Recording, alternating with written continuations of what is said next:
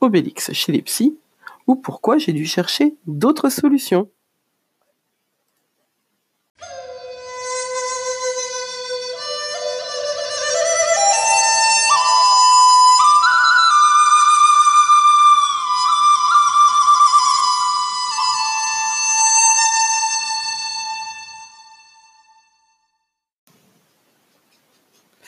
Je suis fille de psy, dont le conjoint était un psy. Je suis donc tombée dedans quand j'étais petite, comme Obélix est tombé dans la marmite de potions magiques. Du coup, j'étais incapable d'en reprendre ne serait-ce qu'une gorgée, et il a bien fallu que je cherche ailleurs les clés pour me comprendre, et quitter le pays de l'anxiété où je vivais depuis... Toujours, c'est possible? Eh ben oui, c'est possible, malheureusement. Un peu de ma vie. Je connais depuis ma plus jeune enfance des moments de grande angoisse, d'anxiété généralisée et de doutes sur moi difficilement gérables. Il y a même eu un moment, au début de mon adolescence, où une phobie scolaire s'est déclenchée et où ma mère m'a conduite chez une psy. Alors je me souviens plus de la terminaison, un psychiatre, psychologue ou canaliste. Je suppose que c'était une psychologue qui irait traîner une ado de 12 ans en but à des harceleurs au collège et fille d'un père particulièrement déjanté à cette époque chez une psychanalyste. Je ne sais pas. Reprenons les bases d'ailleurs. Le psychologue est diplômé, de psychologie de l'université française. Le psychiatre est diplômé de la faculté de médecine et habilité à délivrer des médicaments. Et le psychanalyste n'est pas diplômé. Il a été initié à la technique en la pratiquant sur lui-même avec un autre psychanalyste. Quoi qu'il en soit, je ne me souviens pas de grand-chose, si ce n'est que j'ai vite vu comment interagir avec elle pour qu'elle me laisse tranquille. Avais-je envie d'aller mieux? Oh, certainement.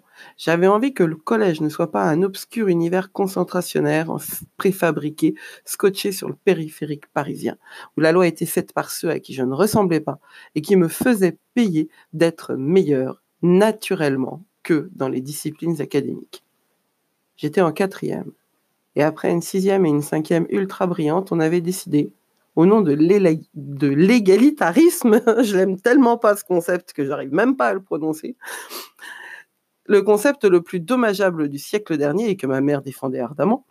Donc, on avait décidé que les meilleurs éléments seraient mélangés aux plus mauvais pour euh, créer de l'émulation, ouvrez les guillemets et fermez-les du même coup, je suppose, et ouvrez les guillemets, tirez la classe vers le haut, fermez les guillemets. Attention, je critique pas. Hein. L'égalité des droits et des devoirs, je la critique pas. Je considère juste que donner la même nourriture dans la même quantité à un chihuahua et à un doberman, sans prendre en compte non seulement leurs caractéristiques naturelles, mais également leur milieu d'origine, est une atteinte à la démocratie. La preuve, d'ailleurs, en est que nos sociétés de la fin de la première décennie du XXIe siècle n'ont plus la démocratie comme valeur principale. Mais bon, je m'égare, comme je m'égare souvent d'ailleurs.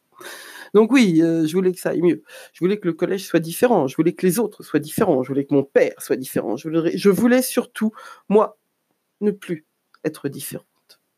J'ai appris bien plus tard que non seulement j'avais été une élève précoce, que ma mère ne voulait pas stigmatiser en reconnaissant, mes singularités qui lui faisaient peur et euh, je ne lui en veux pas, je ne lui en veux plus. Mais en plus, j'étais hypersensible et en pâte. Le problème, c'était pas moi. Le problème, c'était certainement la manière dont je prenais les choses, la manière dont je me présentais au monde, mais c'était pas moi ou tout simplement, le problème, c'était qu'aucun des adultes alentours n'assurait. Bon, j'ai appris par la suite que c'est un truc d'adulte, ça, de pas assurer. Désolé pour vous, les adultes qui m'écoutez. Toutefois, euh, moi, en tant qu'adulte, je sais qu'il m'arrive plus souvent qu'à mon tour de ne pas assurer. Mais euh, je me soigne. Ouais, je me soigne. Bon, toujours est-il qu'après avoir causé à la dame, un temps considéré comme correct, j'ai été validé comme sortie de ce mauvais pas. Je suis retourné au collège où j'ai fini l'année et je suis entré au lycée. Le lycée Voltaire même, un véritable lieu de mémoire à Paris, vrai lycée du 19e siècle, dans un chouette quartier où j'ai été accueilli les bras ouverts sur la foi de mon dossier scolaire.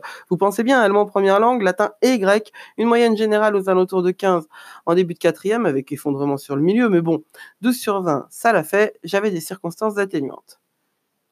Et là, eh ben c'est là que j'ai commencé, dans ce contexte hyper favorable, une longue descente aux enfers, qui s'est achevée par un redoublement avec expulsion de ce lycée de qualité pour me retrouver à faire une deuxième première dans un autre lycée concentrationnaire en carton sur le périphérique, mais cette fois à l'autre bout de Paris.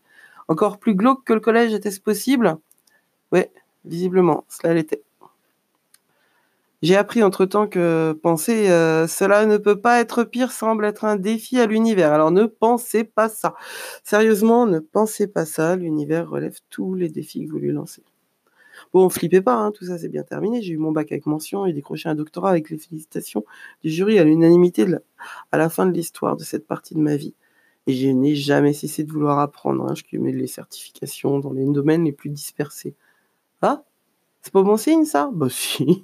Quand on a un profil de multipotentialité, si, si. Mais bon, pour en revenir à Obélix chez le psy, là, ces visites, elles ont calmé ma mère. Elles m'ont autorisé à reprendre une vie à peu près normale.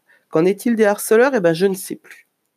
Mais ils n'ont pas été les derniers à me placer dans une position d'abusé, aussi douloureux que ce constat peut-il être pour moi. Et les visites chez la psy n'ont rien changé au problème, si ce n'est temporiser les dégâts. C'est le même reproche que les tenants des thérapies psychodynamiques font aux thérapies brèves de type comportementaliste. On soigne des manifestations du symptôme seulement, pas le symptôme lui-même avec ses racines. Du coup, ça reviendra. Bingo, c'est revenu. Et pourtant, c'était la bonne vieille thérapie de la parole. Hein. Et là, ouvrez bien vos petites oreilles, ou vos grandes oreilles, ou vos moyennes oreilles, ouvrez-les toutes. Verbaliser ne signifie pas soigner. Retenez ça, tout est là. Verbaliser ne signifie pas soigner. Ça veut dire qu'on a beau dire, on a beau raconter, tant que ça n'a pas été acté, tant que ça n'a pas été intégré par le corps, ça ne sert à rien. Alors pourquoi je vous raconte cette histoire? Parce qu'elle est emblématique de ce qui m'a poussé au fil de mes apprentissages à choisir des méthodes holistiques pour aider les personnes en perte de repère, en situation d'anxiété généralisée, ou confrontés à un stress récurrent dans des vies dites normales, plutôt que de poursuivre le chemin tracé par ma mère et mon enfance. J'ai toujours eu beaucoup d'admiration pour son travail et la force de conviction qu'elle y mettait. Mais j'ai également toujours senti qu'il manquait quelque chose. J'ai aussi beaucoup souffert du décalage permanent avec lequel elle devait très mal vivre elle-même. D'ailleurs, de décalage permanent entre ce qu'elle pensait ou ressentait au fond d'elle-même et ce qu'elle pensait qu'elle devait penser.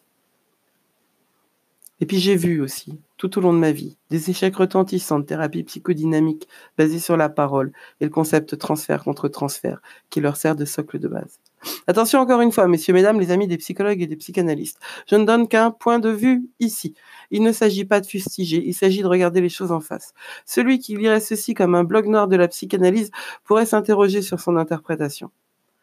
J'ai le même point de vue sur la médecine allopathique, hein, mais ça m'empêche pas de prendre des antibiotiques et même d'en donner à mes enfants, pour vous dire. Toutefois, cela n'est pas loin de là pour moi le seul moyen de prendre sa santé en charge et de profiter d'une forme et d'une énergie suffisante pour faire face aux défis du quotidien. Pareil pour les psys. Si vous vous trouvez en, proie à des pensées dépressives profondes, si le désir de vivre vous a quitté, si tout est un combat, du lever au repas, en passant par sortir dans la vie en dehors de votre bulle, alors la médecine psychiatrique vous est utile, voire même indispensable. Ces symptômes sont ceux d'une maladie de l'âme installée et dont les premiers signes n'ont pas été entendus il y a des années de ça, voire des décennies. L'humain a une véritable force intérieure pour supporter les maux de l'âme et les traiter avec des palliatifs accessibles, voire même encouragés. Alcool, travail, réseaux sociaux, nourriture, qu'elle soit avalée ou rejetée. Hein. Mais vous voyez ce que je veux dire. Le jour où ça craque, c'est le jour où tout cela ne suffit plus. Alors oui, le médecin vous proposera un antidépresseur, souvent associé à un anxiolytique, et vous vous sentirez mieux au bout de quelques jours. Et il est entendu partout, on l'entend, que ce traitement médicamenteux n'est efficace en profondeur que lorsqu'il est accompagné d'un traitement par la parole il faut verbaliser les souffrances pour les sortir de soi et vous vous sentez mieux et vous avez une oreille qui vous écoute et vous encourage à aller chercher au fond de votre enfance, non, non, non, non, c'est pas un lieu commun, les racines de votre mal-être.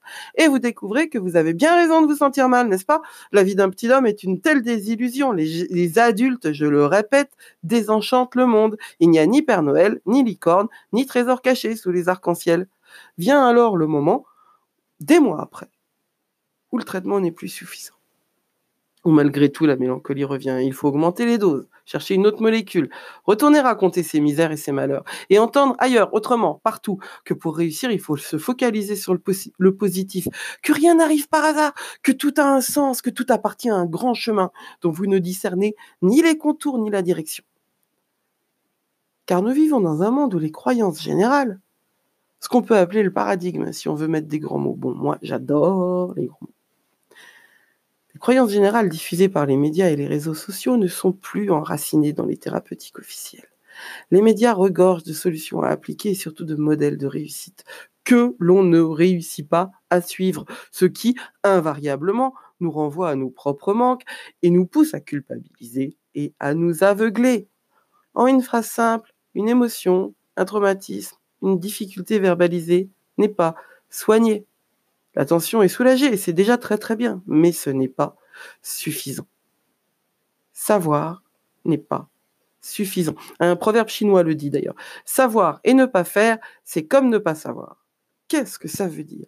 Bah, Tout simplement que exprimer ses émotions, verbaliser ses peines et ses traumas, ça fait du bien, certes. Tout le monde l'a expérimenté à travers des confidences faites à une amie de cœur qui vous soutient et vous aide à survivre à des moments difficiles. Les Américains apprécient particulièrement cette valeur du partage et voient dans toute forme de communication d'une émotion reçue par un autre individu une thérapeutique. Thank you for sharing. Hein? Et puis la suite, c'est If you want to talk, et en fait, euh, dans les séries, quand ils disent if you wanna talk, c'est juste, euh, ça veut juste dire non, maintenant j'ai autre chose à faire. Quoi. Bon, je m'égare encore une fois. Tout ça, c'est un peu léger. Hein. Même chez un psy, même dans un cadre contractuel où on met en œuvre l'inconscient autant que le conscient par la parole, cela ne suffit pas. Attention, je ne dis pas qu'il faut jeter la médecine au feu et les psys au milieu, certainement pas. Mais se limiter à ces méthodes qui ne peuvent pas être autosuffisantes n'est pas assez. Aucune méthode ne l'est. Alors quoi? Il n'y a donc aucun moyen d'aller mieux? Mais si, bien sûr Mais si, bien sûr En considérant le monde et l'humain de manière holistique. Je dis que l'humain n'est pas une machine fonctionnant indépendamment de son environnement. Je dis que les mots du corps sont des messages de l'âme et des signaux d'alarme de l'esprit. Que non seulement voir l'humain comme un système autonome, c'est comme utiliser une phrase sortie de son contexte. Cela lui fait perdre sa véritable signification, mais ça peut aussi conduire à des contresens dramatiques. Quand une parole se libère, elle ne libère pas celui qui la porte des énergies accumulées autour de la peine, du trauma, de la douleur, de la colère, du chagrin. Souvent, lorsqu'on parle chez un psy, on associe des événements d'aujourd'hui à des peines du passé, et réciproquement, le thérapeute a pour fonction de recueillir cette parole, de l'accepter sans la juger, de donner des indications pour démêler les chevaux des peines et de mots, et des peines et des mots, M-A-U-X aussi.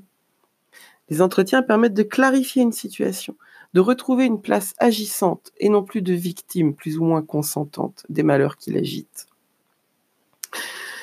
Mais le corps n'est jamais mobilisé.